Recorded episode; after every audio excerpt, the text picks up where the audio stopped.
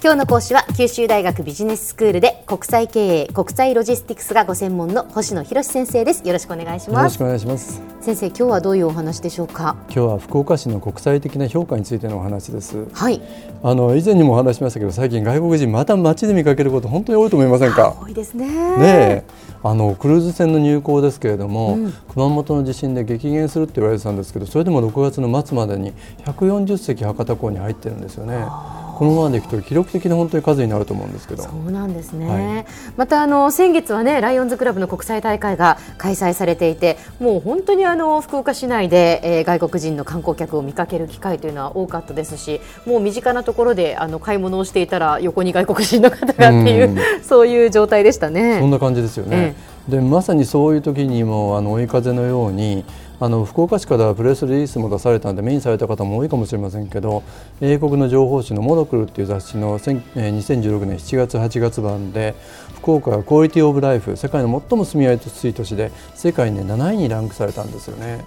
嬉しいですね。いいことですね。えーで実はこのモノクルって割合福岡に以前から注目されていて、うん、2008年に初めて17位にランクインしたんですけどね、うん、それが毎年のように順位を上げて今年初めてのトップ10位で7位これも快挙だと思うんですよね。でただというかですねあの、今年のあの評価基準の中に、はい、交通の利便性犯罪率清潔さナイトライフっていうもう本当に福岡のお得意とするところが判断基準に加わったんでまあ余計それを押し上げてくれたんだと思うんですけどそれはまあそれだけ国際的な認知度が上がっているということだと思うんですよね。そうですね。まあ、やっぱりねあの快適に過ごせるっていう福岡はいいところだっていうそういうところがこう評判が広まっているからこそ外国人のその福岡にやってくるその数というのが増えているんですよね。そうですよね。えー、ですからこのモノクルだって明らかに後押しをしてくださっていると思うんですよ。ねでただその福岡の快適さという要素もそうですけれどもそれ以上にあの企業の会議ミーティング報奨研修旅行これインセンティブトラベルって言いますけどあと国際会議コンベンション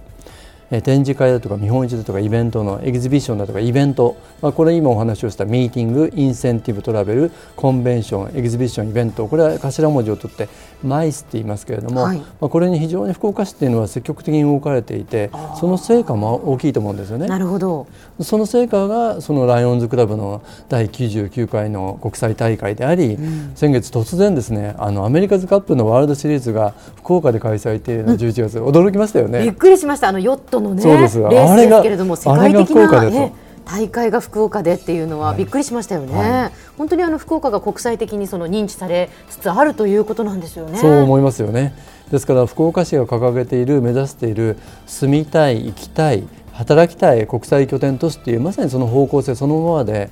155万人というその定住人口以上にですね国際交流人口を増やそうとして目的としてはもう想定通りだと思うんですよね。ただ国際的な認知度を高めるだけではなくて国際交流人口としてもっと福岡で働く外国人だとか福岡に投資する外国企業を増やすとなるとこれからいよいよ本番じゃないかと思うんですよね。そうですか、はいなぜかというと、うん、やはりイベントって一過性ですよね、ええ、あの一回来ていただいてあいいところだったって思っていただくのはもちろん嬉しいことですけれども、うん、まあ、ライオンズクラブだとかスポーツのイベントっていうのはあくまでも一回きり。でこれから福岡にリピーターとして来ていただけるとかですね、まあ、この福岡の魅力だとか環境が十分に整っているかというとまだそこまでは福岡行ってないんじゃないかなと思うんですよね。例えばあの一つの例ですけれども福岡には世界的な多国籍企業っていうのは拠点支店を置いてたりとかですね事業を展開するってことはまだほとんどないですよね。あそうですね言われてみると、はい、それはやはり東京なんかと違いだと思うんですけどね。あそれはその福岡には何が足りないというふうに先生はお考えですか？うんあの私自身はその福岡インターナショナルスクールっていうインターナショナルスクールに関わってるんで国際的に活動する人材ってことを時々考えるんですよね。ええでその時にじゃあ国際的なに活動する活躍する人材って何かっていうとやはり専門性と言語っていうものはですねこれ不可欠のように思うんですよね。例えばあの福岡に来て街で困っている旅行者に手助けしてあげたいなと思ってもなんとなく言葉の会話ってありますよね。はいはいえー、例えばお店に来た外国人に商品を説明することおそらく結構悩まれている方が多いんじゃないかと思うんですよね。例えば外資系の企業は福岡にで事業を展開したいなと思ってもそういう人材を探すって結構福岡で難しいんじゃないかと思うんですね。そう考えるとどれもですねやはり言語っていうものが大きなネックになってるんじゃないかなと思うんですよね。専門性とそしてまあ言語、はい、その言語っていうとじゃあやっぱり英語っていうことになるんでしょうか？そうなんですね。これも難しいところで例えばこんな話を皆さんにするとですね福岡だったら言語っていうと外国語っていうと英語よりも中国語じゃないかとか韓国語の方が重要じゃないかっていう方そういう意見もあると思うんですよね、うん、だけどまずは共通言語として、ね、英語のレベルを高めること障害なくこう意思の疎通ができることっていうこと重要じゃないかなと思うんですねですからたかが英語されど英語なんだと思うんですよね。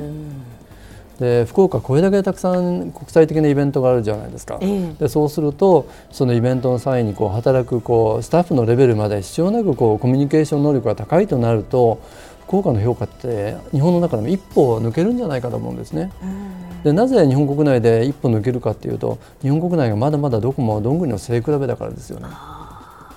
じゃあその一歩抜けるためには何をすべきなんでしょうか、これも難しいところですけど、えー、僕は教育と好奇心の問題じゃないかと思うんですよね。で教育っていうのも本当に小学校中学校のレベルから誰もが学んでる英語っていうものを本当にこう、えー、本当に使える英語にしていくっていうこと。それともう一つはもう子どものところから始まる国際的なものへの関心ですよね。えー、例えば大学生であれば単に意思の疎通ができるレベルの英語だけじゃなくてもっと上を目指してほしいと思うんですよね。はいでそう考えてみると、えー、国際大会そうイベントがあった時にもういつもいつもあの通訳を介して理解するんじゃなくて自分で発言する自分でこう少しずつ理解していくそんな一歩一歩がなんか変えて変わっていくように思うんですよね。なるほどでは先生今日のまとめをお願いします。はい福岡で多くのその国際的なイベントの開催とか外国人旅行者の来訪が増加してますよね。でメディアで福岡の国際的な地位をこ認知度を上げていただけること本当嬉しいことなんですけどもせっかくなんでこの機会を使ってもっと私たちのコミュニケーションレベルを上げることによって福岡が本当のこう国際交流拠点になればなというふうに考えてます。はいでこれはあの以前にもこの放送でお話をしましたけど内なる国際化私たち自身が福岡にいながらもっともっと海外に目を向けていくことじゃないかなと思っています。今日の講師は九州大学ビジネススクールで国際経営国際ロジスティクスがご専門の星野博先生でした。どうもありがとうございました。どうもありがとうございました